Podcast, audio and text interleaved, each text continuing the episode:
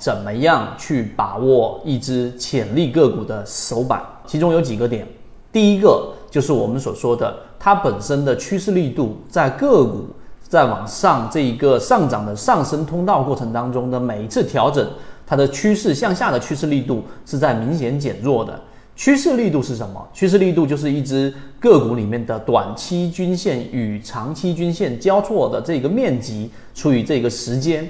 这其实就是空方力量与多方力量的一个对抗。那刚才我说的是向下的力度是在明显减弱的，也就是前面那个交汇的面积除以时间，在与下一次整个均线短期均线在长均下方围绕面积的平均力度是在减弱的，也就空方力度是在减弱，多方力度是在增强。这是我们选它的原因之一，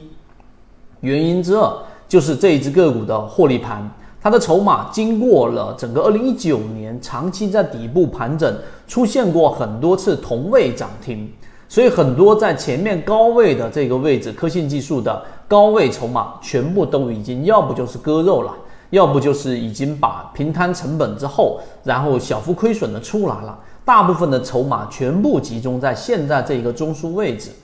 由于这个中枢位置的筹码非常密集，这就导致了另外一个现象，就是上方的抛压非常非常的小。所以呢，当抛压非常小的情况之下，一旦出现一个涨停板，也就是我们所说的首板，那么这种情况之下呢，就叫做满盘获利无抛压。那么这样的个股呢，它上涨的动力很强，并且阻力很小。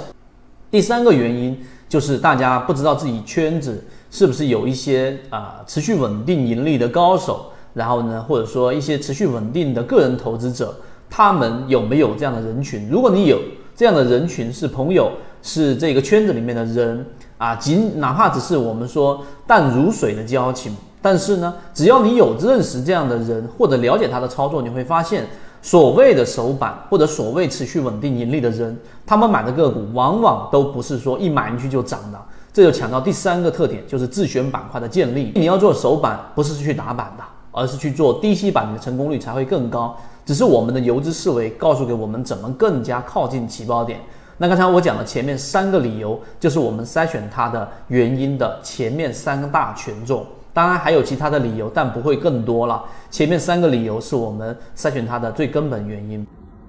如果对于这个模型有兴趣，想更深入的了解这个模型对于自己的交易是不是有启发，可以直接添加我的朋友圈号 MACD 七幺二，邀请你进到我们的圈子里面，会有完整版的视频专栏课程分享给大家。希望今天三分钟对你来说有所帮助，和你一起终身进化。